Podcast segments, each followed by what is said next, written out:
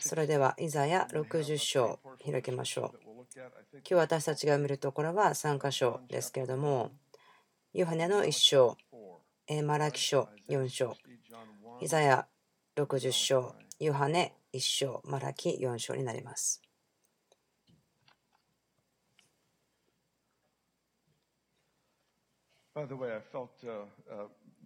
何か言おうかなと思うことがありますけども、それはベニーさんが言ったことだったんですけども、この国の偉大な予言的な声を持っている方ですけども、ダグ・アリソンさんという方の予言からなんですが、こう言いました。神は私に語ってくださったんですけども、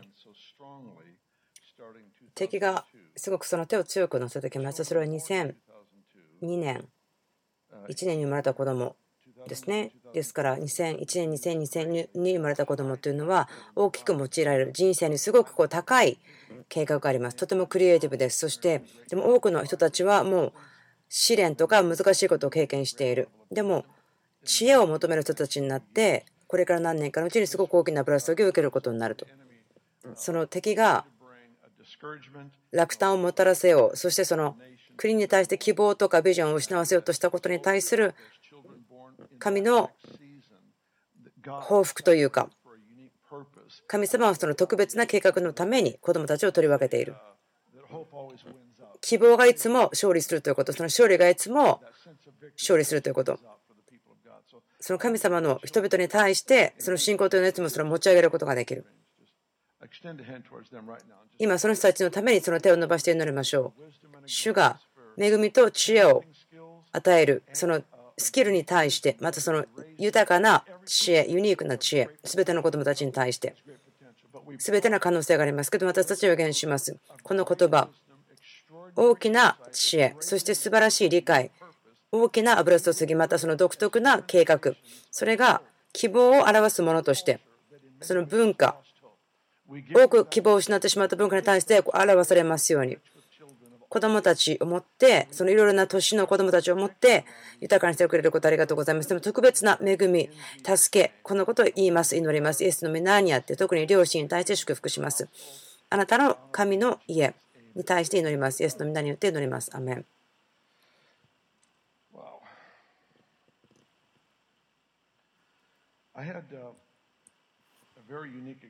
私はとても独特な経験をしましたけれども、それは1979年です。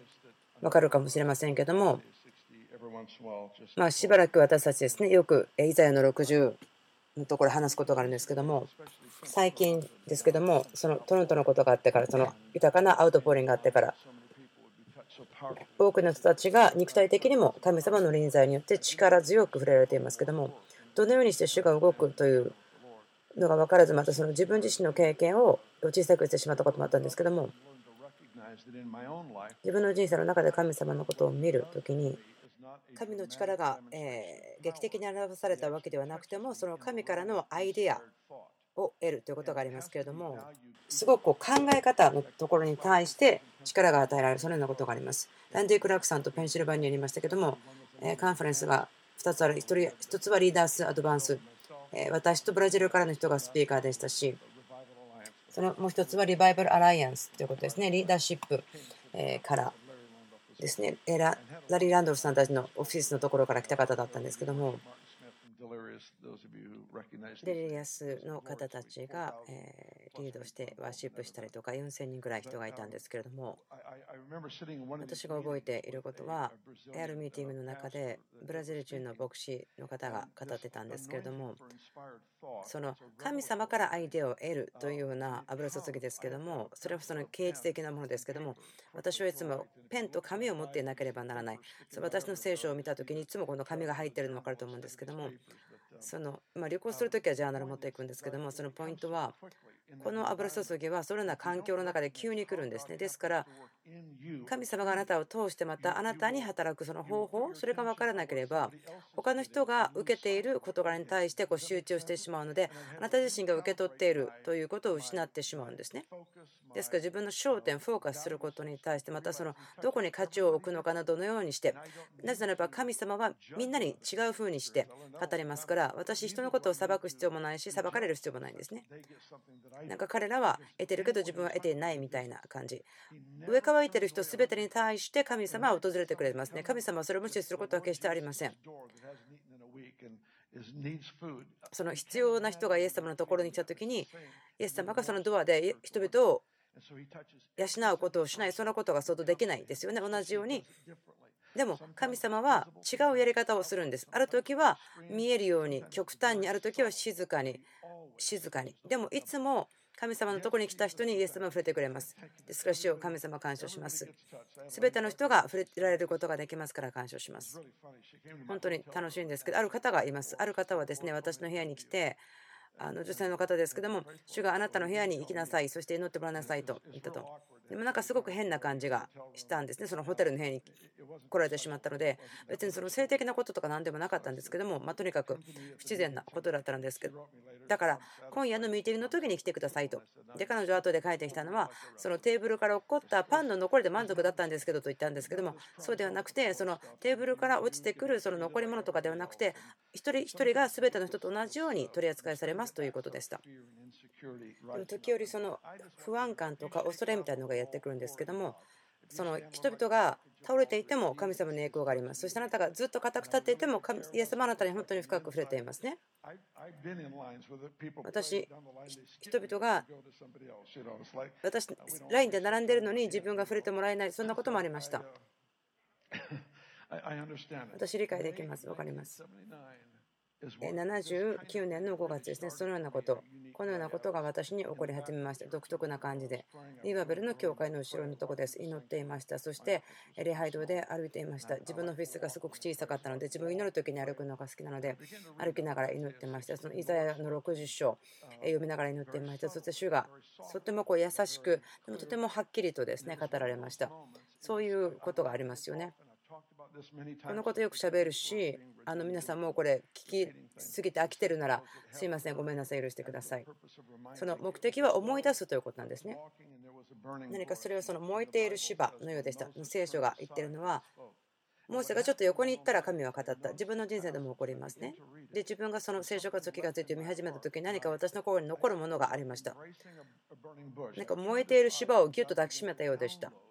ダウンロードではなくて、もう100%ぐらいの確信でいることができます。その5月、その時79年。自分の人生はその時からそのこの章によって影響されています。それぐらい強い影響を私に与えています。もう増加しています、増えています、インパクトがあり続けています。この章全体からその少ししか教えていないんですけども、でも、ある考えがあります。私、皆さんにシェアしたいことがあります。私何年も何年もこの聖書学習に戻ってきて教えることはありましたけれどももう何年もですねその2週に1回ぐらいですねリバブルに行った時はそれぐらい教えたことがあると思うんですけれども話長くなるので今話しませんけれどもこの希望で満ちている聖書書があります。その大きい光を放てあなたの光が来て主の栄光があなたの上に輝いているからだ。見よ闇が地を覆い暗闇が諸国の民を覆っている。しかしあなたの上には主が輝きその栄光があなたの上に現れる。国々はその栄光があなたの上に現れるとあります。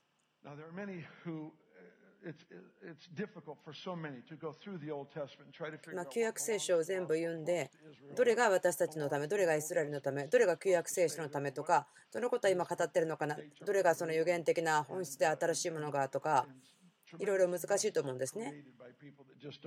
その理解しないよという人たちがいっぱいいて、すごくなんかごちゃごちゃしてることがあると思うんですけども、でも皆さんにちょっと見てほしいところがありますね。それはヨハネの1章です。その後にまたイザヤの60に戻りますので、ヨハネの1章ですね。6節神から使わされたヨハネという人が現れた。この人は証のために来た。光について証しするためであり、すべての人が彼によって信じるためである。なぜジョンが怒られたんでしょうか？ヨハネは印として現れましたね。主の道を備えるために。大丈夫ですか？分かりますか？送られたのは道を準備するため、それを主が来られるためですね。そのために主が送られたのを知っています。ここで語っているのはなぜ？なぜ、本当になぜ来たのか。それは全ての人が彼によって信じるためであったとあります。あなたの聖書に書いてありますね。私、皆さんに励ましますね。ノートを取ってください。あの全てっていう時に、ちゃんすべての人ですね。皆さんすべて、すべて。すべてということはその私たちのビジョンを広げたりとか心を広げたりしますね。こう言ってます。この人は証のために来た。光について証しするためであり、すべての人が彼によって信じるためである。そのイエス・キリストを通して信じるためであると。彼はその明かりではなかったけれども、光ではなかったけれども、でもその光について証しするために来たのであると。すべての人を照らすその誠の光が世に来ようとしていた。今、8時をもう一回読みますね。彼は光ではなかった。ただ、光について証しするために来たのである。すべての人を照らす、その誠の光が世に来ようとしていた。ここでその大きなテーマですけども、誠の光。すべての人を照らすその誠の光が世に来ようとしていた。興味深いですね。この世に生まれたすべての人というのは、部屋だか、生まれた時か分からないですけども、神の光とどのように化してではあっても直面しています、経験しています。ここのところ見たいかもしれませんけれども、すべての人に書かれている神が誰かという方に対して分かる。想像、そして人の心に書かれているその立法のようなもの、そしてイエス・キリスト。誠の光であった。すべての人を照らすことができると言っています。イザヤの60では、起きよ光を放って、あなたの光が来てとあります。大きな光が来るんですか？おもっと大きな光が来るんでしょうか？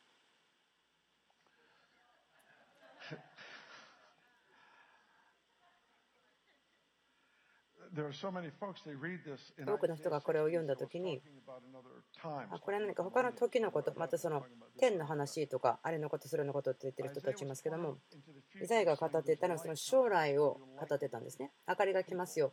人々の上に明かりが来ますよ。その栄光、その栄光はやってきて、人々の上にとどまる。これは予言ですね。イエスがやってきて、ヨハネをこう言いました。彼が明かりである、光である。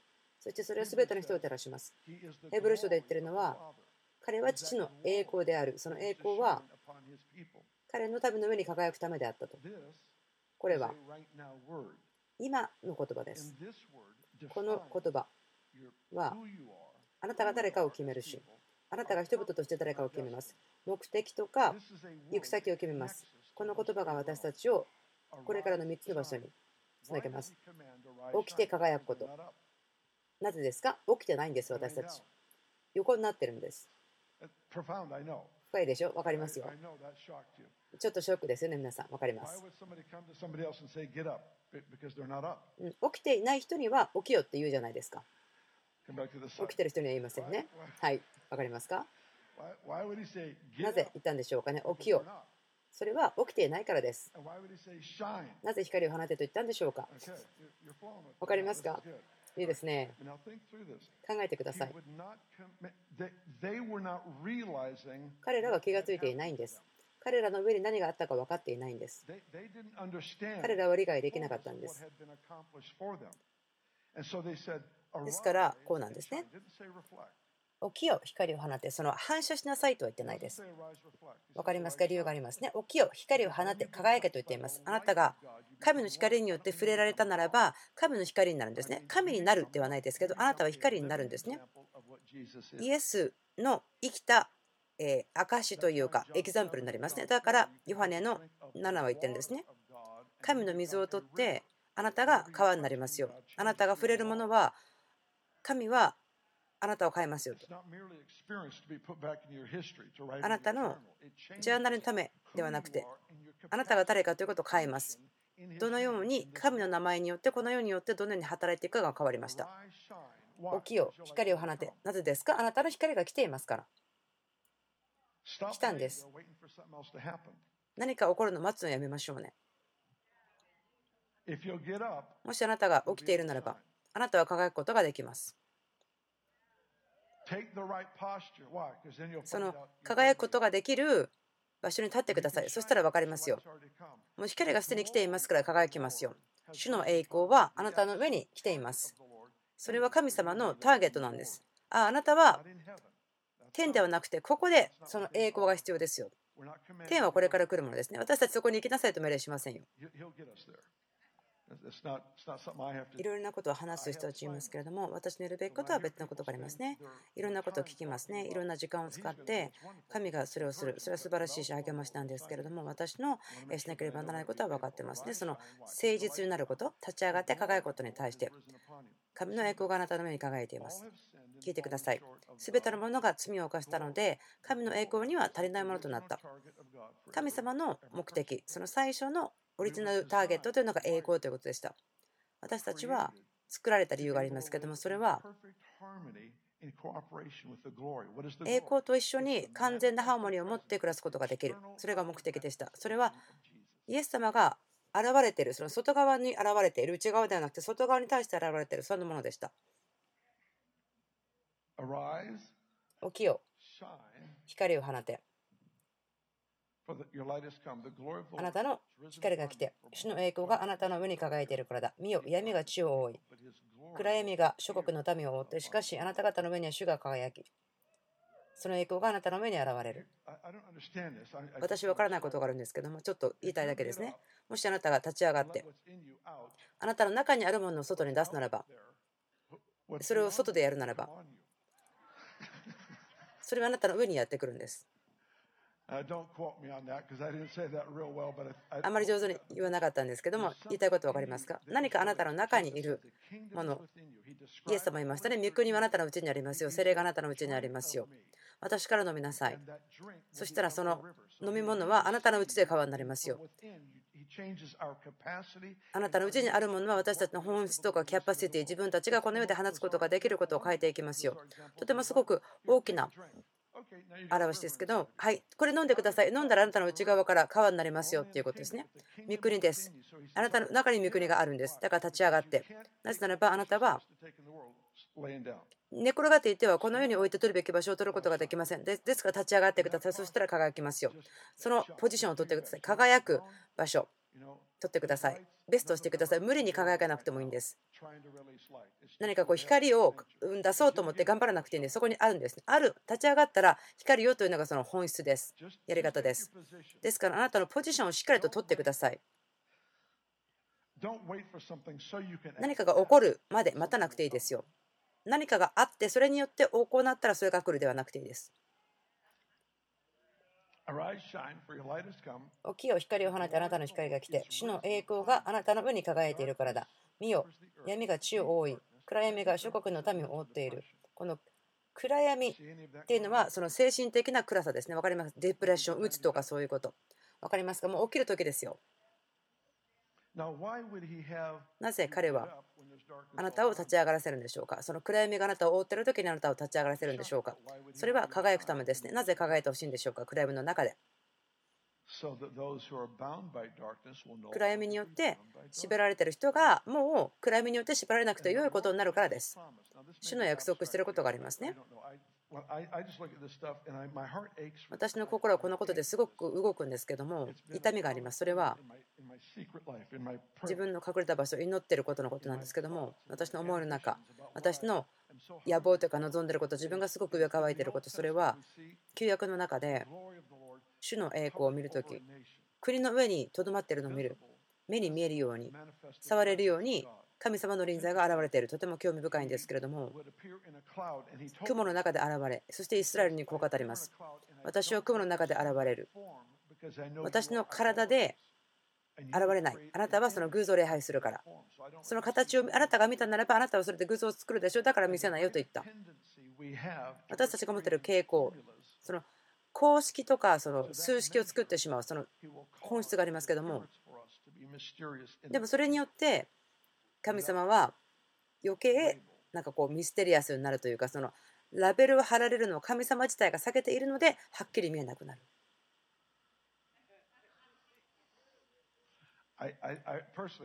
私個人的に考えてるだけですけども何かを作ろうとするということそのもちろん偶像とか作ってですねその礼拝するわけではないんですけどもその公式そのクリスチャンとしてどう生きるかということを作ってしまって神様の臨在よりも私たちを方式が捕まえてしまう縛られてしまうということ。私たちが作るもの見たものから作ってしまうこと。わおアメン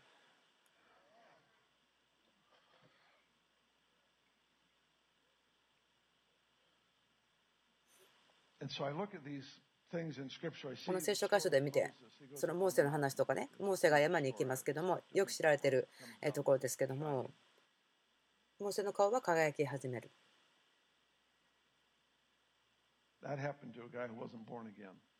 でもその人はボーナゲンしてなかったんですね。それは完全ではない契約の下にあったモーセでした。でもあなたの計画どうだと思いますか？イザヤの60っていうと、私はあなたの上に現れます。こう言いましたよ。栄光。イエスは父の栄光。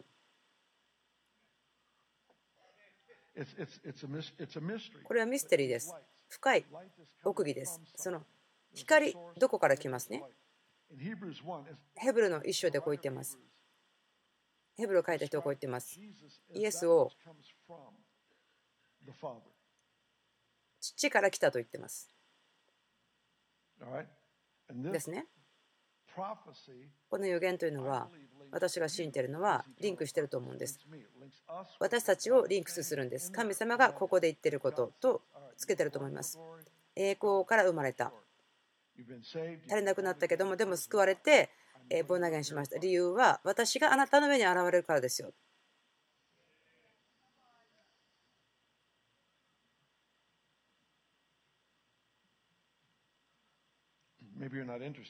もしあなたに興味ないかもしれないんですけどもよくわからないですが私すごくこのことでとってもワクワクします。これ私がですねすごくエキサイティングするとこう見えるんです。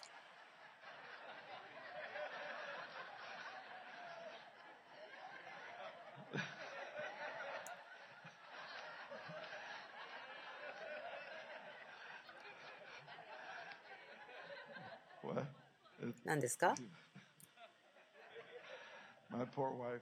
私の奥さんですね、その見極めることが必要なんですよね。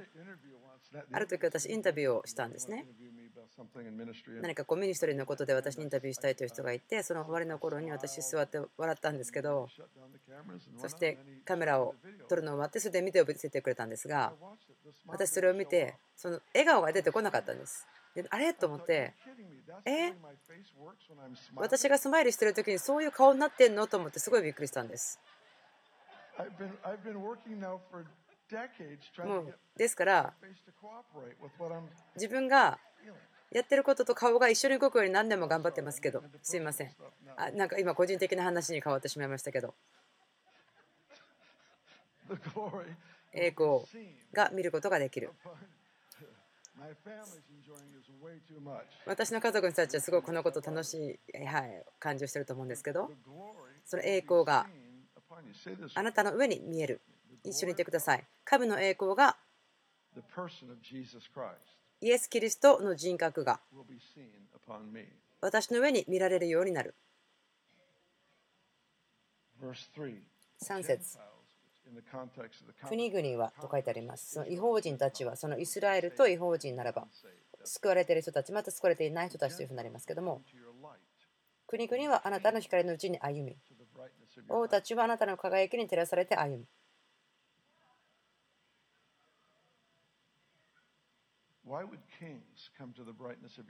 なぜ王たちがあなたの明かりに来るのか。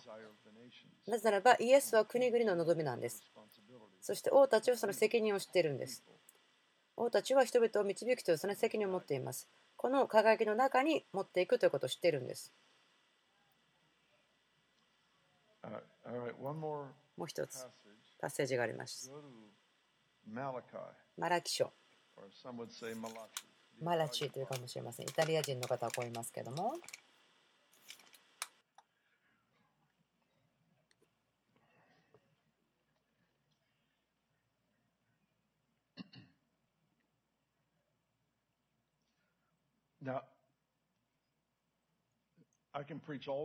私、一日ずっとイザヤ60章を語ることできますね。その新約の生活に対してすごく適切だと思うので、世に来た光はイエスですから、私が信じているのはマラキの4章、ここにコネクトしていると思います。イザヤ書60を見たときに、その暗闇と光のその対象ですね、その暗闇がこの世を覆う、深い暗闇が人々を覆うと。陸上稲さんですね、素晴らしい私たちの友達ですけども、何年も前、この予言的な言葉を分かちゃってくれました。それは、その宝石屋さんがケースから出す時に、黒いベルベットの上に宝石を置きますよ。そして上から光を当てると、もう宝石銃が、宝石屋さん中が光ると。そしてわざと黒いベルベットの上に置くんですね。それをすることによって、その暗いところによって光がはっきり出る。ですから主は、悪魔は絶対決断をできないし勝つことはできない。あなたが前に出た時に悪魔は後ろに下がります。悪魔は決して勝つことはできません。あなたが経験したその負けたということがあってもでもそれは永遠に負けているものではなくてその時だけのものです。失ったということであったとしても。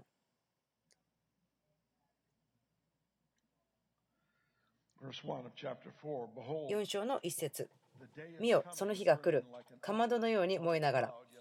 その日すべての高ぶる者すべてを悪う者は藁となる。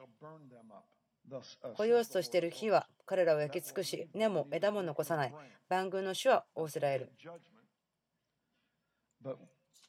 これはその裁きの日のことですけども、見てほしいのは、主が義なる人たちを立て上げる。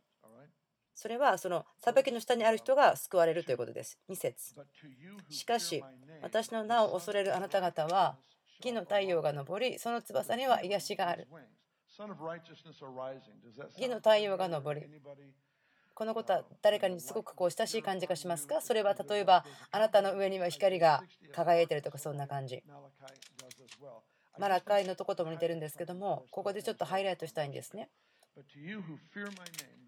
しかし私の名を恐れるあなた方には義の太陽が昇りその翼には癒しがある。これは天の話をしていると思わないんです。なぜならば癒しの話をしています天国では癒しの油注ぎはいりません。信頼して大丈夫ですよ。あなた方は外に出て、勇者の子牛のように跳ね回る。これをあなたのあの冷蔵庫に貼っておいてくださいますか？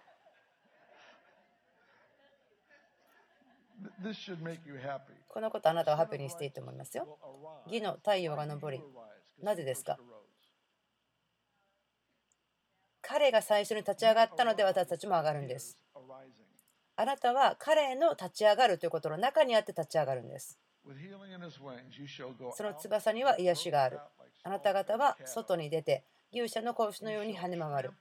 あなた方はまたは 悪者どもを踏みつける。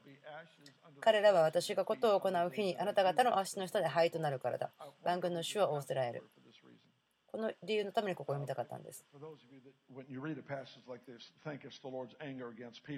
これがもしかしたら、あの主の人々への怒り、そのように思っているならばそれをシフトしてください。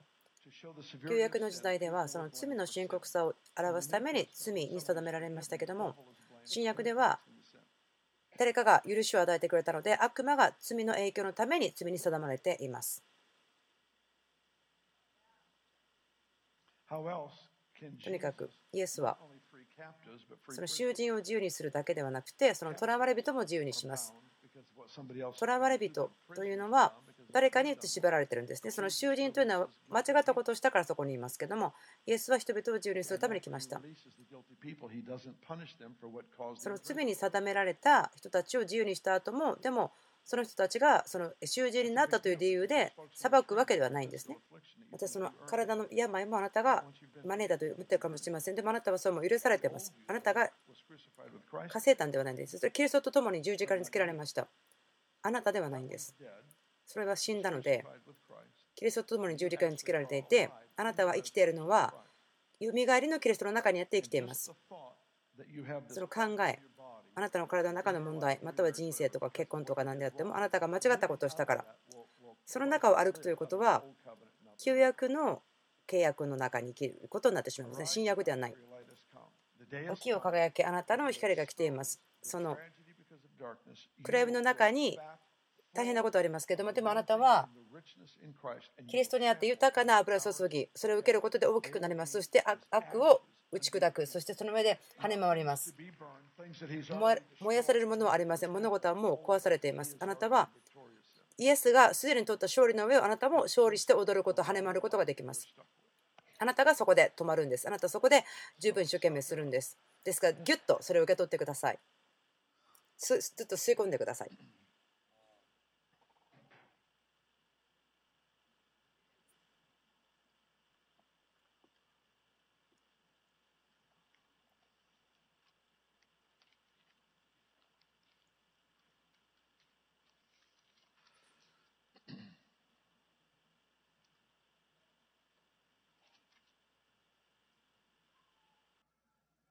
Just listen to this. あこれを聞いてください。But we all, with unveiled face, 隠されていない顔を見る。それは鏡を見ているようなものです。主の栄光を見ているようなものです。でもそれをすることによって私たちは変えられます。それは私たちが見ているイメージに対して栄光から栄光に変えられています.聖書は他のところでも言っています。神の言葉が鏡であるこの箇所が語っていることは.あなたが鏡の中で見るものはそれを見ていきますよということ。私も昔そう思ってたんですけども聖書箇所神の言葉を読むと自分のどこが悪いのかということが分かる。そう思っていましたでもここで語っているのはあなたが鏡を見た時に今あなたが見ることは栄光ですよと鏡。それは明らかにするという働きがあります。あなたが間違ってしたことではなくて神がしてくださった正しいことを表しています。ですからもしあなたが聖書を読んでいてがっかりする暗くなるならばそれは古いえ旧約の契約を通って見てるということになるでしょ.うでもそこにその強制がないとかえしつけがないというわけではないですヨハネの15でこう言っています弟子たちにこう言いましたね。あなたはもうすでに刈り込まれている私の語った言葉によってあなたにはそのえ強制が与えられてますよ、しつけが与えられていますよと言っている。こんな感じです。あれ、弟子の皆さん何言ってんですかと。あなたは他の人よりも偉いと思ってんのそんなこと話してるんですかでもそう言って子供を連れてきてイエスの人に子供を置いてこういうふうにしたことで偉大になるんですよ。子供のようになるんですよという。それによって刈り込みをしていますと。このブドウからちょっとあっちを切ってあっちを切ってそっちを切って。それをすることによってもっと良いものになりますねと。全ての成長というのはその刈り込みということによって報いが与えられます。ですからその聖書に書いてあるその強制するということ。それがなくなったわけではないけれども。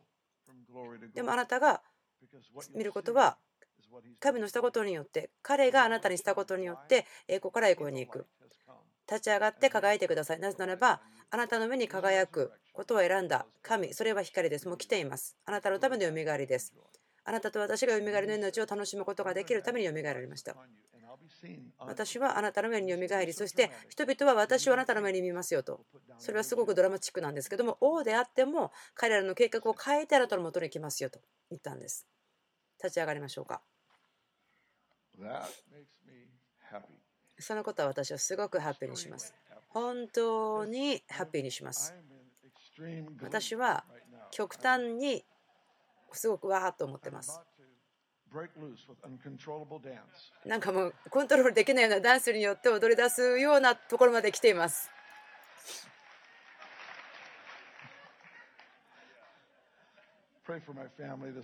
今週どうぞ私の家族のために祈ってください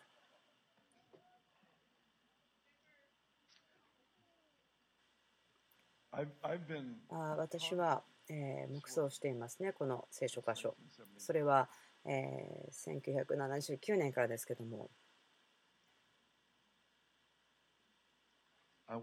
私は皆さんにも.この言葉を個人的に受け取ってほしいと思っています。光は光を作らないんですね。その働きによって光を作らない。そのコネクション接続するつながることによって光を作ります。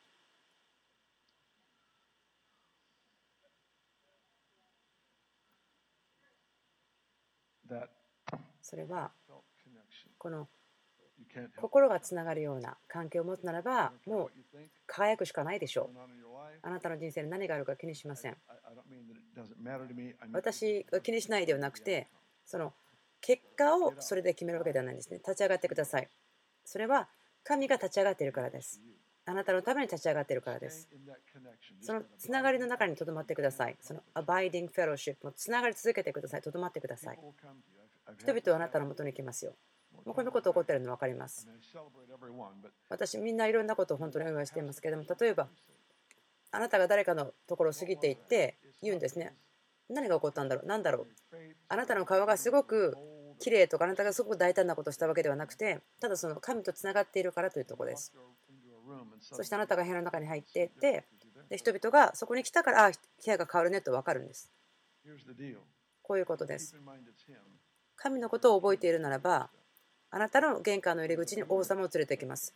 あなたのドアのところにそのいろいろな社会のえソサイティのところからリーダーたちを連れてきますそのようにして私たちは物事を変えていくんです。一緒にこう言ってください。私は栄光を運ぶために生まれました。彼は栄光の王が私の上に見られる。他の人たちはこの光のところにやってくる。彼の光のところに。イエス・キリストの光のところに。よみがえられた方。そしてそれは私の人生である。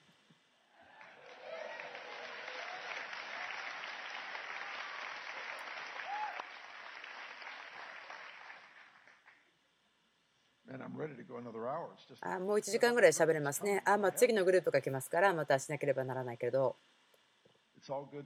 本当に良い知らせでしょう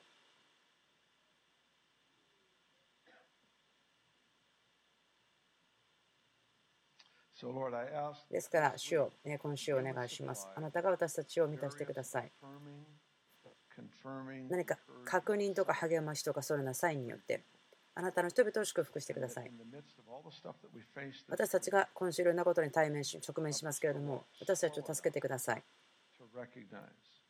気がつくことができますようにその大玉たちが本当に新たに引き寄せされていることを見ることができるぐらい私たちがゆっくり歩くことができるように助けてください。イエスの皆によって祈ります。アーメン。